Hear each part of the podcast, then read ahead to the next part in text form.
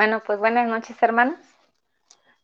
Una vez más nos vemos, nos damos la oportunidad de estar aquí presentes. Nuevamente compartiendo este día lunes, que es lunes de prédica, a través de la comunidad del Espíritu Santo. Y una vez más le agradezco a Dios este momento, porque yo creo que desde que estamos encerrados, el Señor como que nos va eligiendo, ¿no?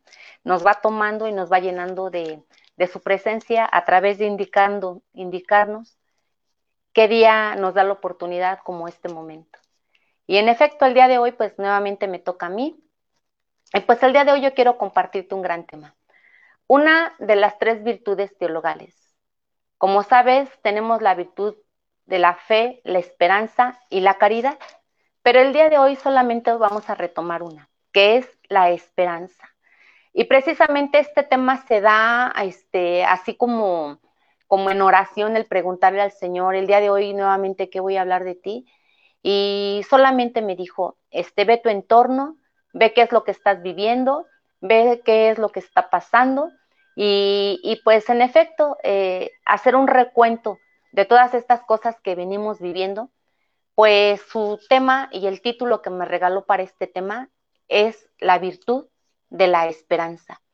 Pero también hacerte hincapié que que sin la fe no hay esperanza y que sin la esperanza no podemos vivir la caridad. Van tomadas todas y van todas juntas de la mano porque para tener esperanza hay que tener fe y para poder vivir la caridad hay que tener esperanza. Porque si nosotros no vivimos las virtudes, entonces hacia dónde es donde vamos. Y yo creo que si yo te preguntara ahorita, este, cara a cara, frente a frente, ¿qué es la fe? Pues lo sabemos de antemano, ¿no? Porque dentro de la palabra nos dice que la fe es la certeza de lo que no se ve. Y yo te pregunto, ¿algún día te has preguntado tú qué es la esperanza? ¿Tú tienes una respuesta a lo que es la esperanza? Bueno, pues en este momento yo te voy a invitar a que veamos el libro de los, del libro de los Hebreos, capítulo 6, verso 18 al 20. ¿Sí? Y veamos, este, te doy un momento de tiempo para que lo cheques. Nuevamente te repito. Verso, el libro de los Hebreos, capítulo 6, verso 18 al 20. Y ahí vamos a encontrar qué es la esperanza porque en verdad tú y yo conocemos las virtudes y una de ellas es la esperanza, en la cual el día de hoy el Señor te va a envolver en esa gracia y en esa presencia de descubrir eh, que este tiempo que estamos viviendo es un tiempo lleno de esperanza para que tú y yo tengamos nuestra fe puesta, cimentada y firme en esa presencia de Cristo. Bueno, pues te invito a que me acompañes con esta cita. Y en esta cita nos dice esto. Tenemos pues promesa y juramento, dos realidades irrevocables en las que Dios no puede mentir y que nos dan plena seguridad cuando buscamos refugio aferrándonos a nuestra esperanza. Y también nos dice, esta es nuestra ancla espiritual segura y firme que se fijó más allá de la cortina del templo, en el santuario mismo. Allí entró Jesús para abrirnos el camino, hecho sumo sacerdote para siempre, semejanza de Melquisedec, semejanza de Melquisedec.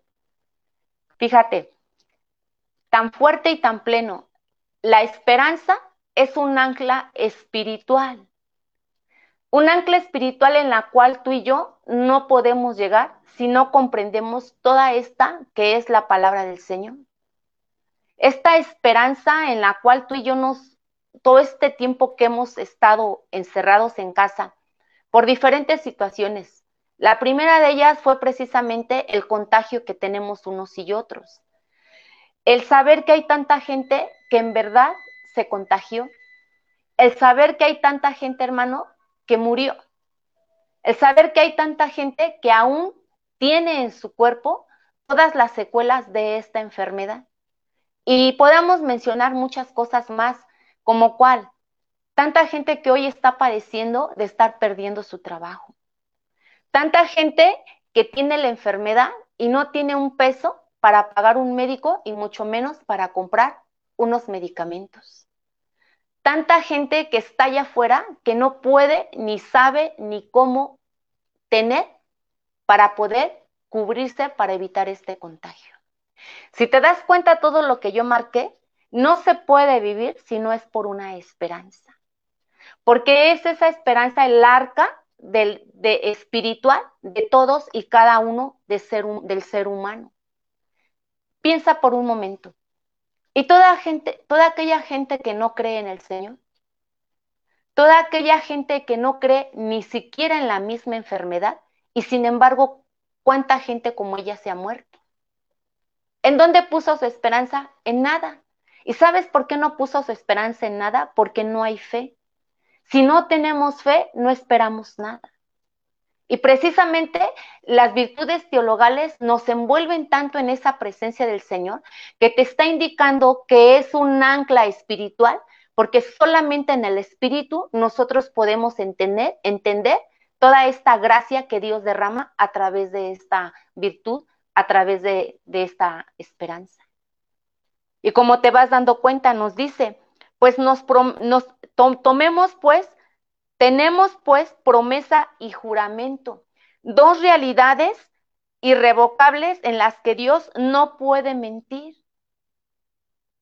Hace poco yo te compartí el tema de la palabra y en verdad yo te exhortaba a que la leyeras, a que la meditaras, a que la examinaras, porque la palabra del Señor está completamente llena de tantas promesas que Dios nos ha dejado a través del caminar de los tiempos.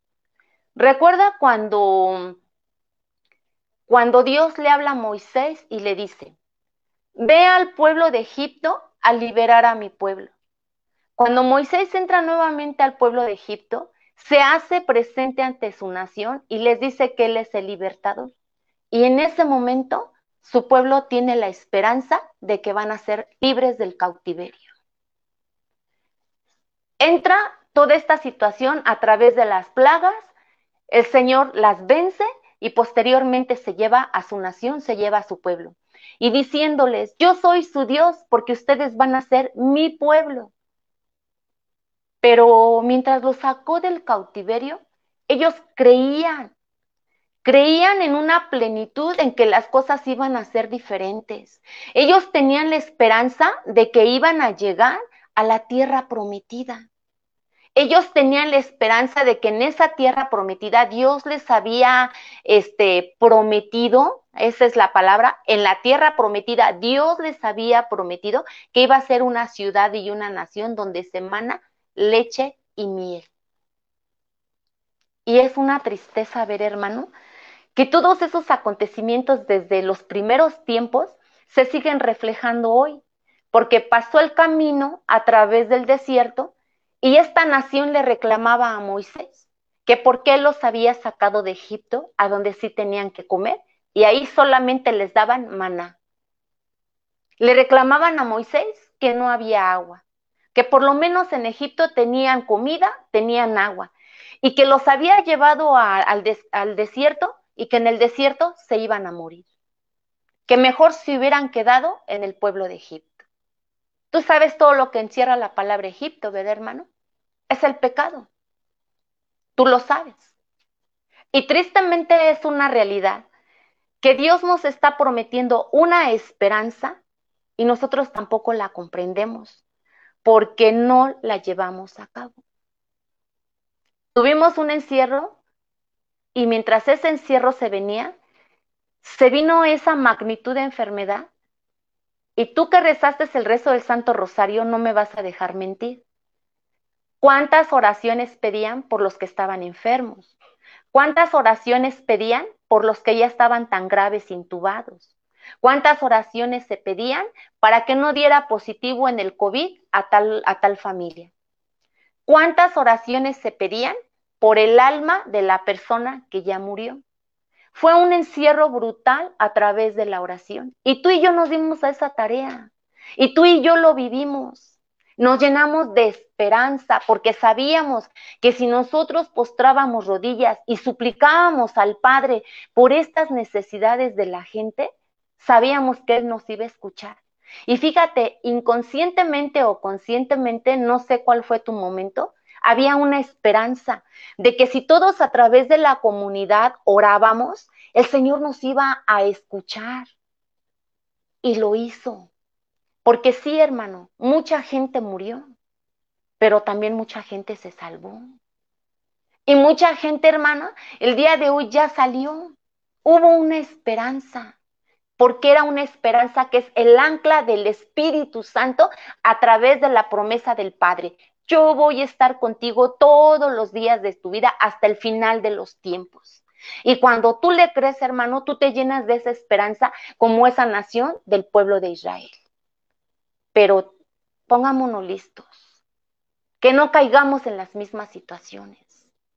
Porque ahora que vemos que aparentemente esto ya pasó, pues ya no se ora como antes, hermano, y lo podemos visualizar.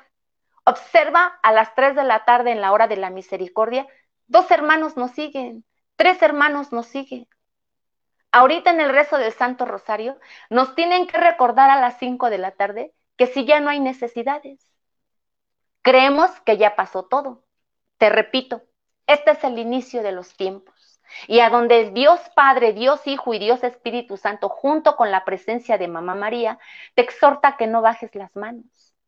Te exhorta que no seamos como ese pueblo de Israel mirando nuevamente hacia atrás, porque nos está regalando una esperanza. El pueblo de Israel tuvo esperanza, tú y yo también la tenemos. Fíjate lo que nos dice en el libro de los Hechos, capítulo 10, del verso 23 al verso 24. Y nos dice, capítulo 10, verso 23, perdón, capítulo 6, 18, 20. Y nos dice,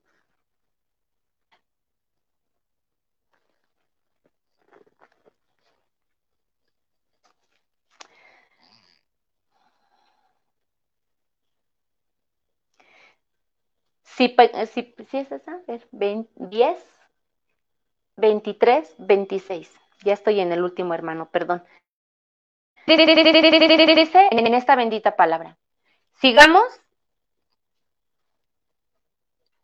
profesando nuestra esperanza, sin que nada nos pueda conmover, ya que es digno de confianza aquel que se comprometió. Tratemos de incitarnos el uno al otro en forma de amar y de hacer el bien. No abandones las asambleas, como algunos, sino más bien anímense unos a otros, tanto más cuanto ven que se acerca el día. Retomemos nuestra esperanza. ¿De qué manera? En todas nuestras actividades, hermano. Mira, desde el momento que nos indicaron que teníamos que estar en casa, así se hizo. Pero muchos no dejamos de trabajar. Muchos continuamos a la magnitud que se nos fue exhortando a hacerlo, pero la mayoría ya no lo hizo. Yo no sé si a ti te pasó, pero es algo que yo experimenté desde el principio. Se paró en todo, en la oración por enfermos, en el repartir el té, en el repartir el pan, en la prédica afuera, en la prédica de los sábados. Todo se paró.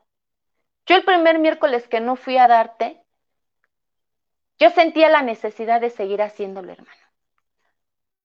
Nos debimos a obediencia porque fueron los momentos más difíciles que hubo. Este sábado cuando nos indican, bueno, el sábado anterior cuando nos indican que nuevamente tenemos la actividad dentro de la comunidad, a mí me llenó mucho de gozo. Primeramente, yo dije, pensé, voy a ver nuevamente a mis hermanos. Y eso a mí me, me daba mucho gozo. Vamos a volver a tener trabajo. Me llenaba de gozo. Pero después, poco a poco, conforme fue pasando el día, a mí me llenó mucho de tristeza, porque todavía no terminaba todo este trabajo que se estaba realizando y cuando volteo ya casi no hay nadie.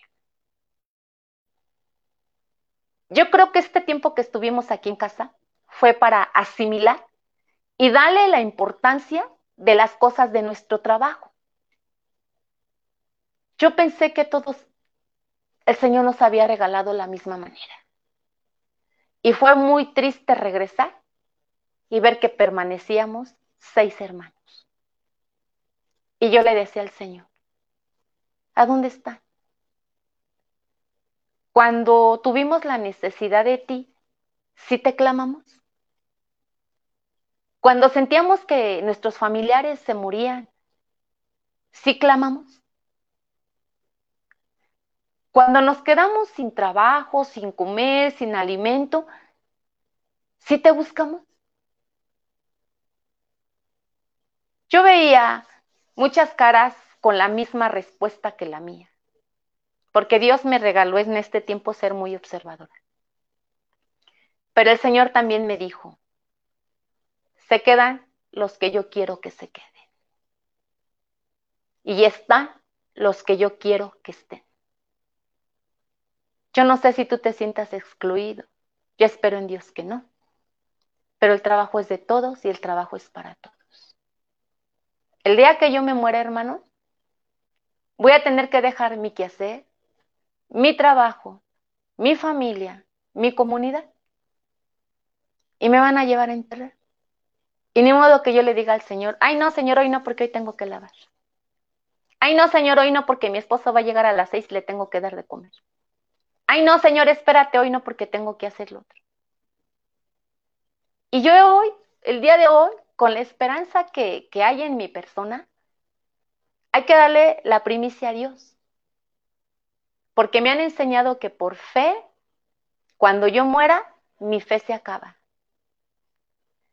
La esperanza, el día que yo muera, se termina porque yo ya no voy a tener ni fe ni esperanza. Pero la caridad es el amor y por fe y en mi esperanza, yo creo que cuando yo me muera, Él va a bajar por mí y me va a llevar con Él. Porque estoy trabajando para Él. Y mi esperanza es esa, hermano. Porque te repito una vez, yo estoy trabajando por el reino de los cielos, porque esa es mi esperanza. No sé cuál sea la tuya. Él está aquí contigo. Y créeme, no nos ha dejado sin comer, hermano hemos pasado, yo creo que tú que me estás viendo a través de, este celular, de esta red que tú me estás viendo, has vivido experiencias muy difíciles, demasiadas. Pero hay gente que ha dejado sin dinero. Hay gente que ha dejado con enfermedad. Hay gente que ha dejado en los estragos muy difíciles. Yo no sé si, tú te lo imaginas. Pero a mí me rodeó de todo eso y me llenó más de esperanza. El tener palabras de aliento y decirle al otro, Dios lo está permitiendo y Dios nos va a levantar de esto. Dios nos está dejando vivirlo, vive lo que tengas que vivir, pero aprende de lo que estás viviendo, porque esto que tú y yo es no tiene que pasar de noche. Tenemos que aprender a vivir con las cosas que Dios nos está dejando ver. Fíjate, el día de ayer eh, fue domingo, yo meditaba este tema y le busqué y le busqué y no sabía qué decirte yo de la esperanza. Y sencillamente el Señor me dijo, háblales de las cosas que se han vivido. Porque es una esperanza, hermano. El saber que hoy, ahorita fue una enfermedad, mañana no sabemos qué va, a, qué va a pasar, qué va a ser el punto a seguir. Y si tú hoy no te llenaste de esperanza, ¿cómo lo vas a hacer mañana? ¿Cómo lo vas a hacer pasado mañana? Esa esperanza de la cual Él nos lleva, como Él ha venido desde el inicio de la humanidad, porque cuando Adán y Eva pecaron, dice que también les dio esa esperanza, el saber que les iba a mandar un libertador, que iba a mandar a alguien que los liberara de ese pecado. Y desde el inicio de los tiempos hubo esperanza, hermano. Nada más que tú y yo por nuestras prisas, por el no meditar la palabra, por el no estar en letra renglón por renglón, no sabemos ni lo que decimos, no sabemos ni lo que rezamos y no sabemos lo que oramos. Fíjate que, qué palabras me regaló precisamente cuando yo meditaba primero este,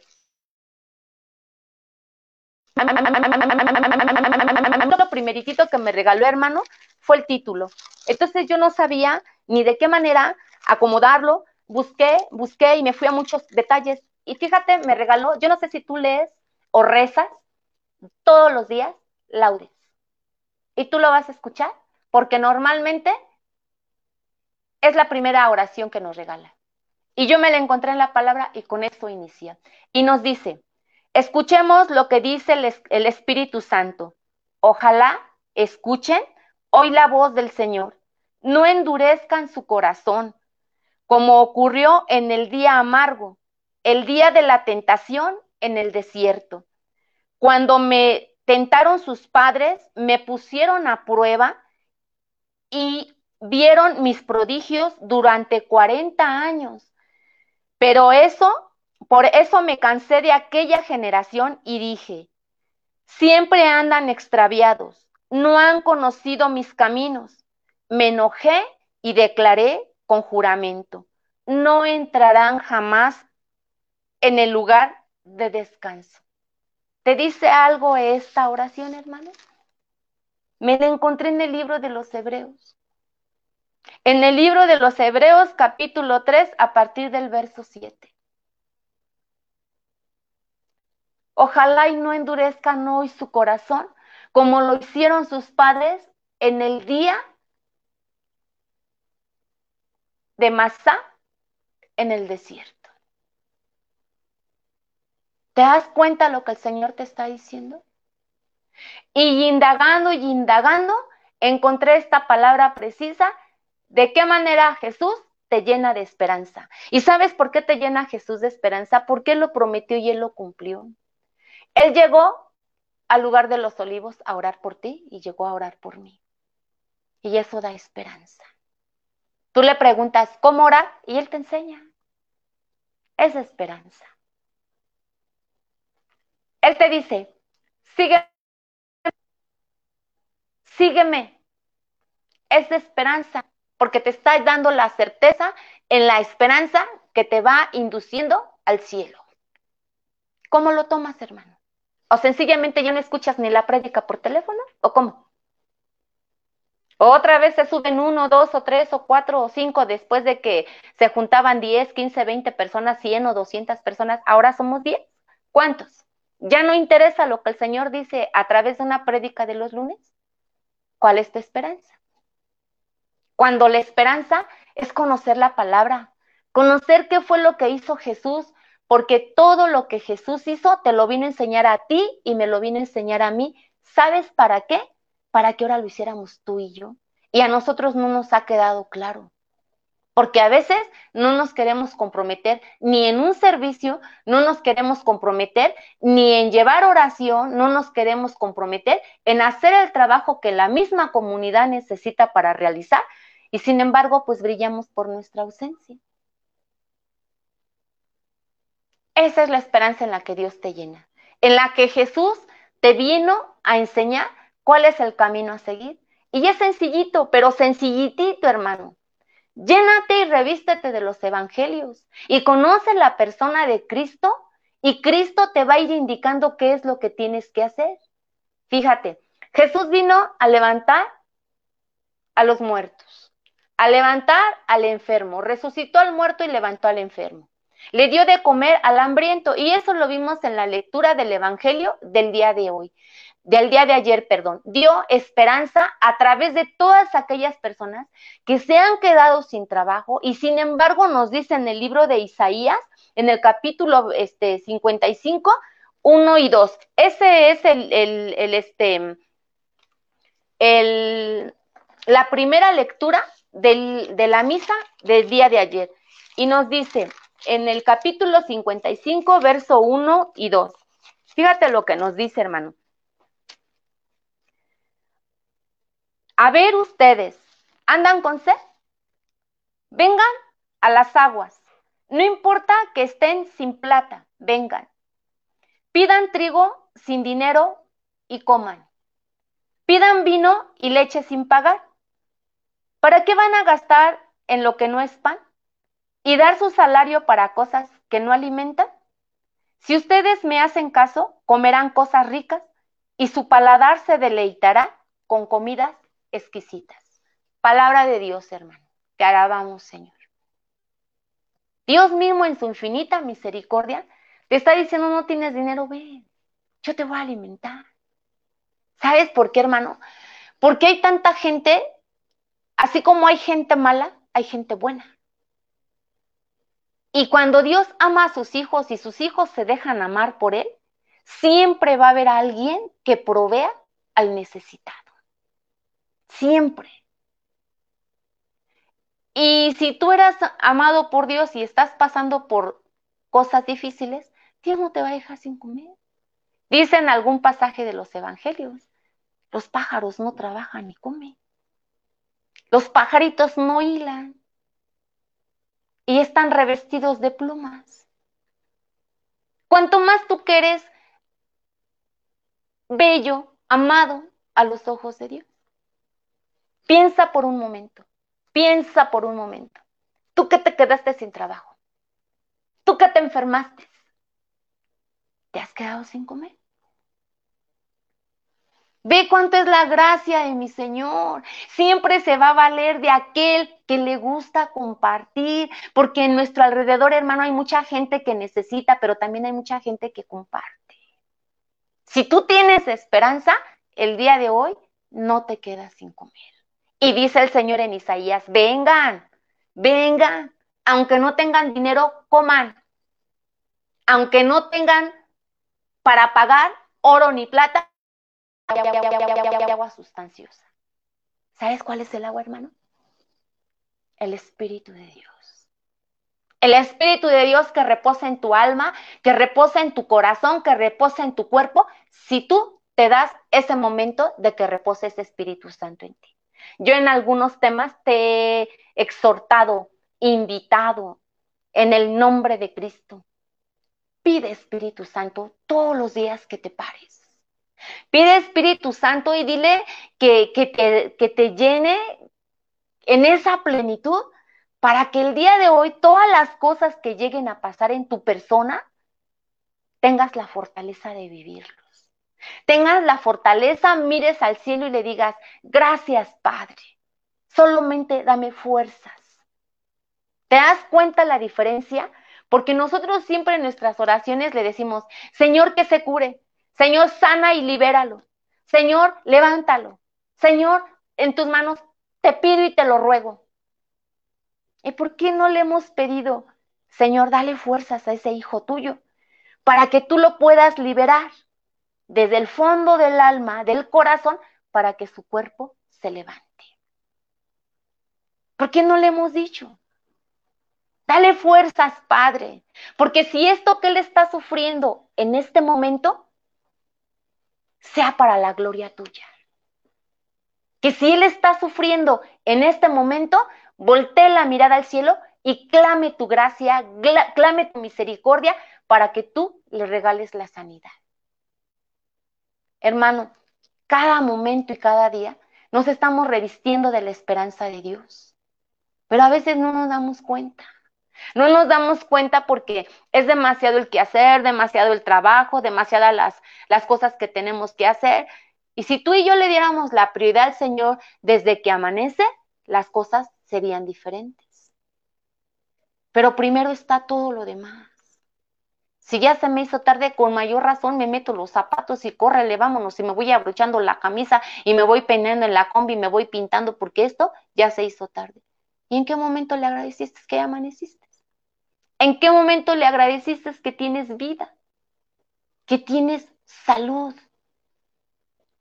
Yo le agradezco a Dios, hermano, porque yo creo que, en el tiempo de todo esto, yo se los compartía en algún momento. Me tocó, me tocó estar en medio de toda, de toda esta pandemia. muy difícil. Pero me responde porque mi esperanza, mi fe nunca falló. No nos enfermamos ni mi esposo ni yo, hermano. Y eso para mí es algo increíble. Porque yo solamente le decía, tú sabes que yo tengo muchas cosas por hacer.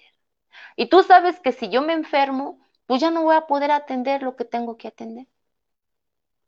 Yo espero en ti. Tú lo sabes. Y oh, sorpresa, porque me respondió. Ahora yo podría preguntarte, ¿qué es lo que te aparta de la esperanza de mi Señor? Y nos vamos nuevamente a la cita de la segunda carta de los romanos de la celebración de la Santa Misa del día de ayer. Y te invito a que vayamos al libro de los romanos capítulo 8, verso 35. Romanos 8,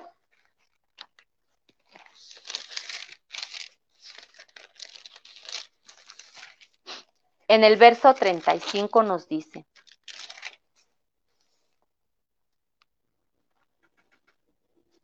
este es el 5, 8, 35, perdón hermano.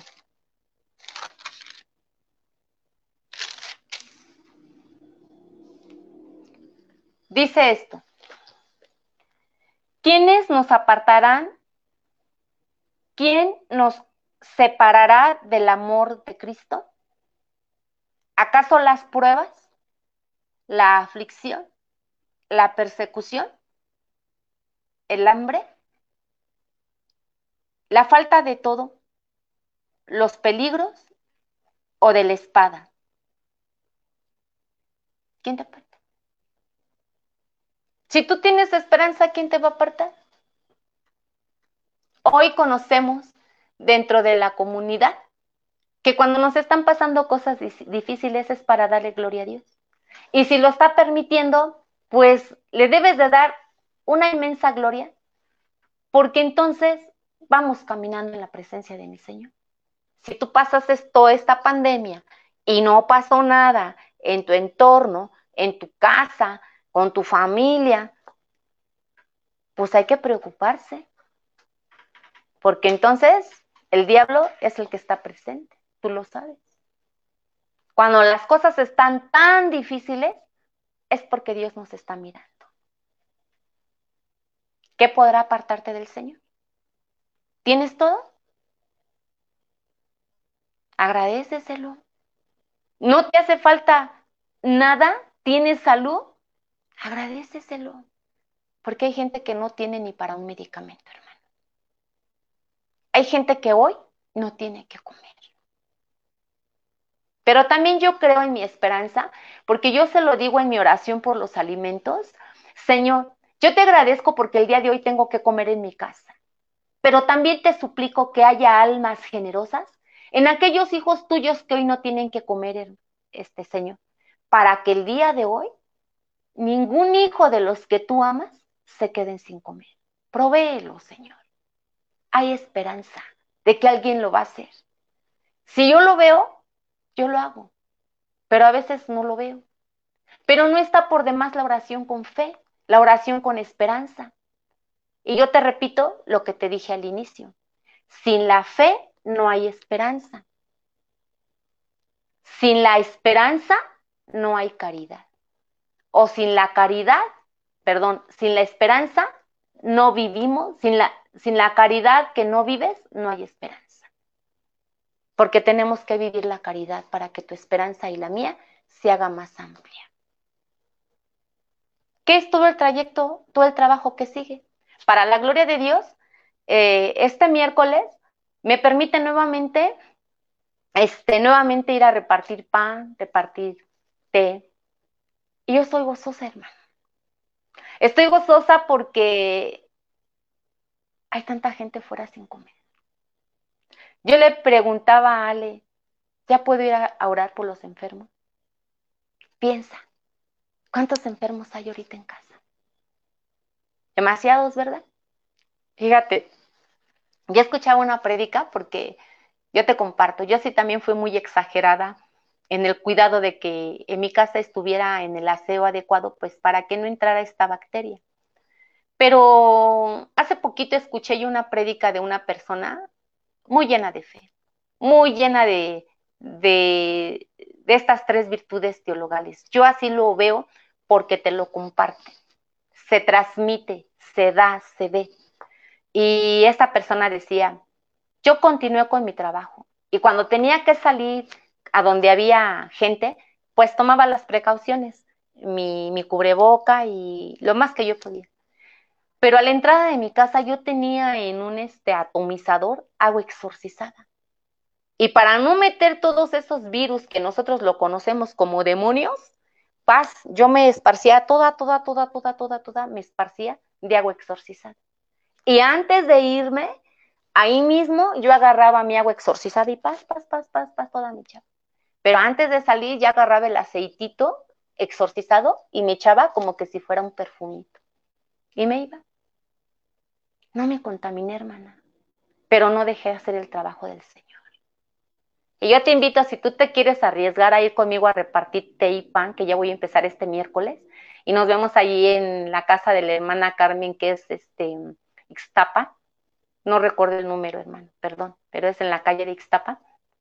Este, a las 8 de la mañana nos vamos a volver a reunir. Pero hoy no voy a ir a los hospitales.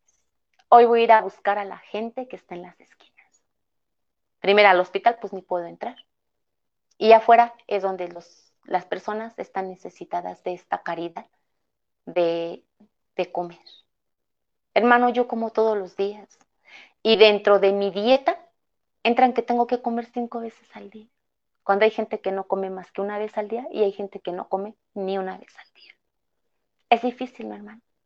Pero con todos esos riesgos, hermano, yo tengo fe, pero tengo más esperanza. Y esa esperanza con la que el Señor me irradia el día de hoy es con la esperanza de que voy a salir y el té y el café, el pan que mis hermanos preparan, todo se va a terminar porque allá afuera hay tanta necesidad. La caridad te hace vivir la esperanza. ¿Te das cuenta? ¿Qué podrá apartarte de esta gracia? Te, te lo vuelvo a repetir. ¿Quién nos separará del amor de Cristo? Porque es al mismo Cristo al que le vamos a servir, no a las personas. Hace poquito, mi hermana Alejandra nos dijo, este Lupita, este, tengo unas pizzas.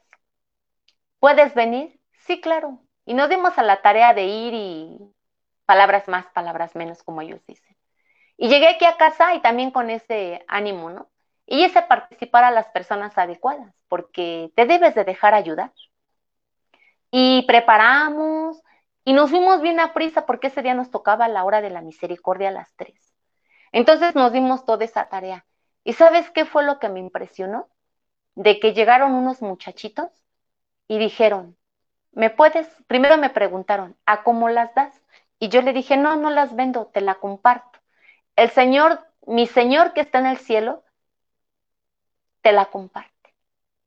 Y dice estos jóvenes, ¿me puedes regalar otra? Le digo, sí, tengo mucha hambre, tengo mucha hambre.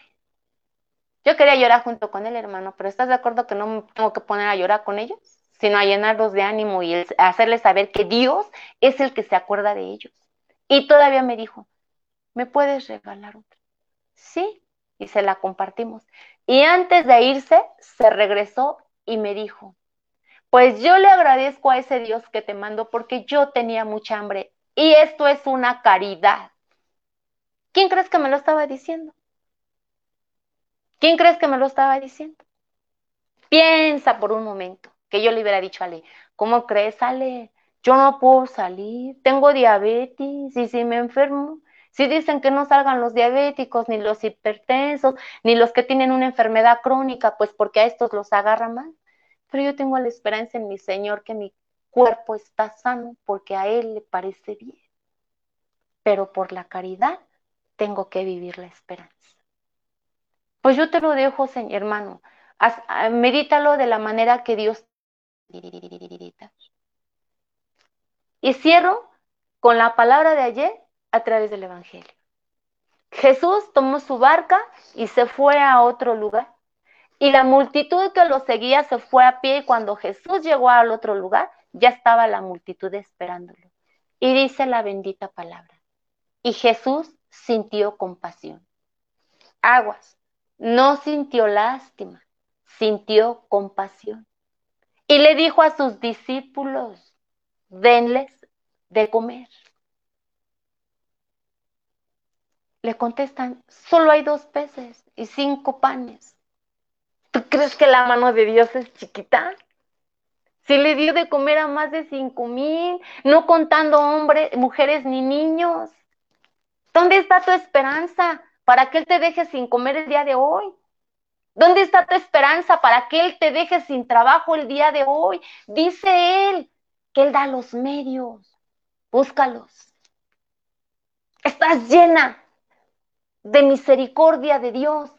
Tienes vida, tienes salud. Busca los medios, hermano, porque solamente buscándolos y trabajándolos, Dios facilita todo.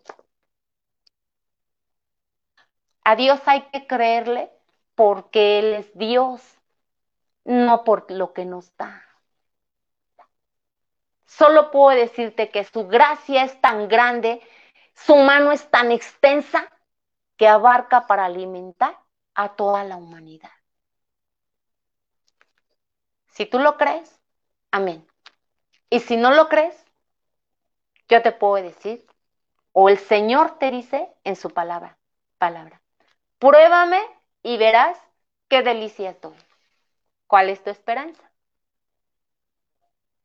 Bello, ¿verdad, hermano? Todo lo que salió aquí bien, hermano, es obra y gracia y para la gloria de Dios.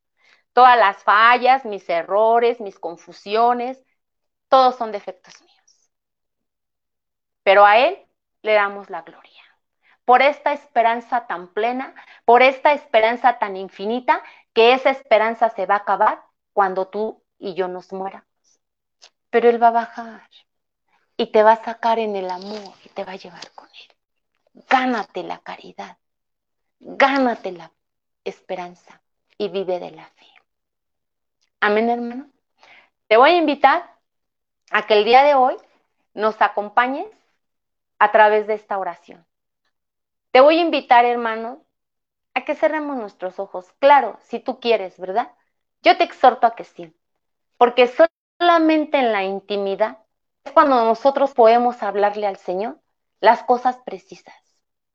Dice la palabra del Señor, enciérrate en tu cuarto y platícale al Señor todas aquellas cosas que tú no comprendes, todas aquellas cosas de las cuales tú dudas, todas aquellas cosas de las cuales tú tienes la certeza de que Él está ahí.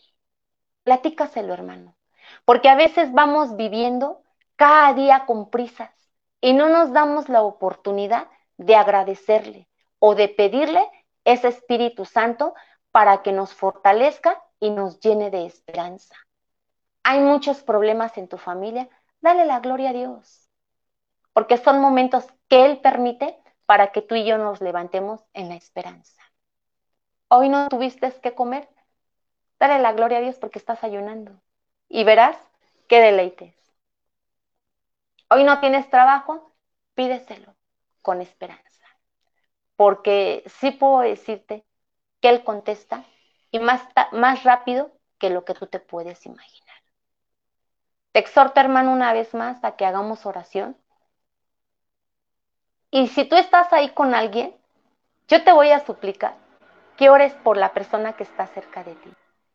Esto nosotros lo realizábamos antes y en la comunidad solamente una vez lo he hecho. Pero hoy te voy a pedir que si tú tienes un familiar y está cerca de ti, pongas tu mano derecha en ese familiar y pide por ese familiar. La fortaleza, que el Señor lo ilumine, que el Señor lo llene de esperanza, de fe, de caridad, para que como familia puedan salir adelante. Esto se llama orar unos por otros. Es una enseñanza que el Señor también nos va dando. Entonces, vamos a hacer nuestra oración. Te invito a que cierres tus ojos. Te invito a que le abras tu corazón. Y como nosotros le decimos en oración por enfermos a las personas, este es tu momento tuyo y de Dios. Es para que tú le compartas y le platiques todo aquello que no le has platicado a alguien, a veces ni a él mismo. Compárteselo. Compárteselo al Señor desde lo más profundo de tu ser para que esta oración sea plena en el Espíritu del Señor, eh, en la presencia de Dios Padre, en la presencia del mismo Cristo, pero ante todo en la presencia de Santa María de Guadalupe, que hoy me di el detalle de tenerla aquí. Porque no quería estar sola en esta prédica, hermano. Entonces, comenzamos, vamos a orar. Y esta oración la hacemos para la gloria de mi Señor, en el nombre del Padre, del Hijo y del Espíritu Santo. Amén. Señor, en esta noche te damos gracias, porque tu presencia se siente, porque en el caminar de los tiempos Hemos venido caminando, Señor, y tú en ningún momento nos has dejado solos. Gracias, Padre, porque desde el momento que tú creaste la humanidad, tú ya venías, Señor, con todos y cada uno de tus hijos, y han pasado las generaciones, y nuevamente, Señor, continúas con nosotros. Yo te alabo y te bendigo, Señor, porque con este Espíritu Santo, Señor, que tú derramas en cada uno de nosotros, nos regalas palabras para hablarte. Nos regalas, mi Señor, estos momentos para dirigirnos hacia ti. Y suplicándote, Señor, que con toda esta presencia, con toda esta enseñanza que mismo nos regala, podamos abrir nuestra alma y nuestro corazón, Señor, para que este amor infinito y este amor pleno, mi Señor, se den todos tus hijos, mi Señor, que te hablan y te escuchan. Yo hoy, Señor, te pido por todas aquellas personas que nos están siguiendo a través de esta transmisión y por todas aquellas personas que la van a llegar a ver, Señor.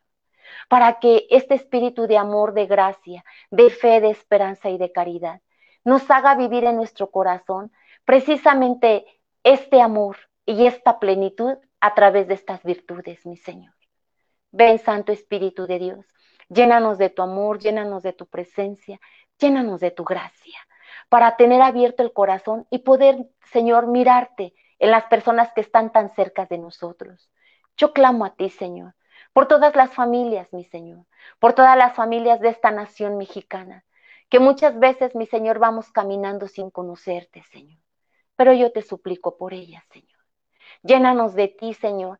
Llénanos de tu presencia de este Espíritu Santo para que te demos a conocer a través de esta evangelización aquel que no te conoce, Señor aquel que no espera, aquel Señor que está lleno de enfermedad, que tiene, que está falto de trabajo, Señor, que no tiene salud, mi Señor, ni física ni espiritual, Señor. Ven, Santo Espíritu de Dios, y llena a todos tus hijos con esta virtud de la esperanza, para que con esa esperanza, Señor, clamemos a ti al cielo, Señor. Bendito tú eres, mi Señor, porque por fe, Señor, sé que tú nos escuchas porque por fe, Señor, sé que en ningún momento te has apartado de nosotros, porque han venido momentos muy difíciles, Señor, pero nos has llenado de tu presencia, Señor, a través de esta esperanza. Has venido en el dolor, porque también el dolor ha tocado nuestro corazón por ver tanta enfermedad. Nos has llenado de, de llanto, Señor, porque hemos visto tanta gente cercana, Señor, que ha sufrido y padecido estos momentos. Bendito eres, Señor.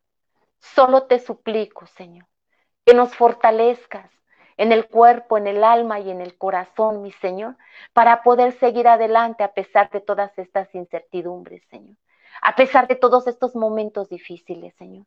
Llénanos de ti para experimentar esta esperanza tan plena en el alma, Señor, que podamos deleitarnos solamente en tu presencia a pesar de la situación para que no nos diga Jesús, así como les dijo a sus discípulos cuando se llenaron de mucho miedo cuando la barca se hundía.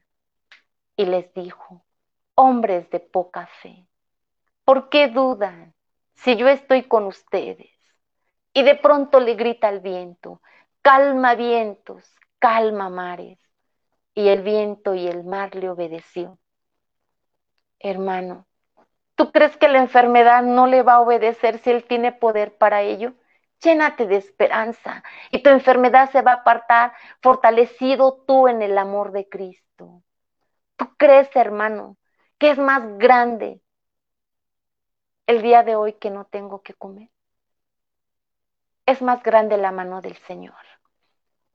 es más grande y ten fe que el día de hoy te va a socorrer.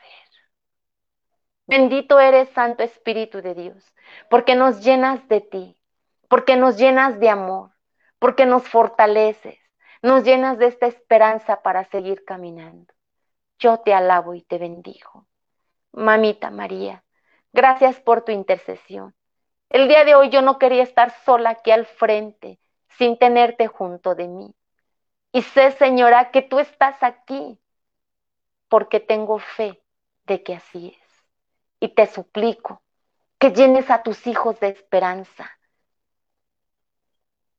para que no retrocedamos, Señora, sino para, así como tú me enseñas en testimonio, en seguir adelante a pesar de las situaciones. Llénanos de ti, María. Llénanos de tu amor. Llénanos de tu fidelidad. Gracias, bendita Madre, por tu presencia. Gracias, mamá, por tu amor. Yo te pido, hermano,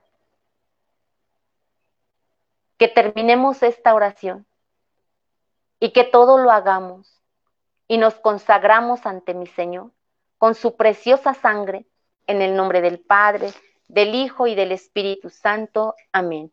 Y te exhorto a que le des un abrazo a, esa, a ese familiar que tú tienes y que le digas, revistámonos de la fe, la esperanza y la caridad de Dios. Pues gracias hermano y gracias a Dios porque nos regaló este momento y pues muchas bendiciones. Y te recuerdo, si nos gustas acompañar a repartir té y pan, vamos a dar inicio este día, este, este día miércoles, a, través, a partir de las 8 de la mañana. Muchas bendiciones y que tu noche sea muy reparadora, hermana. Que Dios te bendiga.